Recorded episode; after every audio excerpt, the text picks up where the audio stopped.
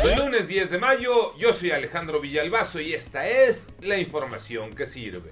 10 de mayo, una felicitación muy grande para todas las mamás de México. Y en este día el festejo destaca para aquellas mujeres que por primera vez dieron a luz a sus hijos. Sí, la preocupación principal fue no ser contagiadas y hoy viven esa dicha de ser madres en plena pandemia. Armando Arteaga.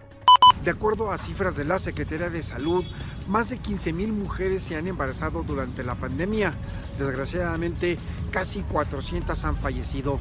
El resto, pese a temores, miedos y dudas, han logrado traer a sus bebés y hoy celebran el Día de las Madres.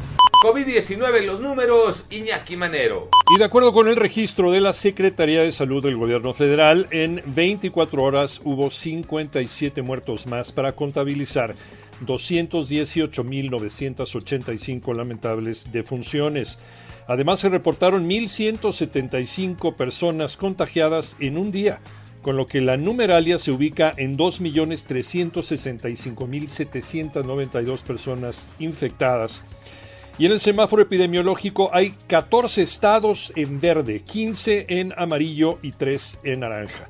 Ciudad de México pasa a semáforo amarillo. A partir del miércoles se van a permitir eventos deportivos en estadios con un aforo del 25%. Por cierto, la liguilla sí será con aficionados. Pero a seguirse cuidando. Ahora sí está lista la liguilla. Tocayo Cervantes. Quedaron listos los cuartos de final del Campeonato de Guardianes 2021 de la Liga MX, toda vez que se disputó la repesca, donde el Atlas dio cuenta de los Tigres 1 por 0 y el adiós para Ricardo Tuca Ferretti, mientras que Santos no tuvo problema caminando sin despeinarse una manita 5 por 0 sobre los Gallos Blancos del Querétaro.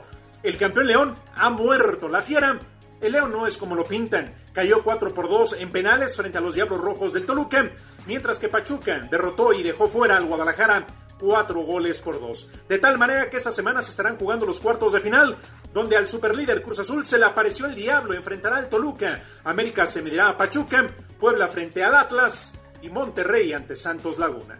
Yo soy Alejandro Villalbazo, nos escuchamos como todos los días de 6 a 10 de la mañana, 889 Noticias y en digital a través de iHeartRadio. Pásenla bien, muy bien, donde quiera que estén.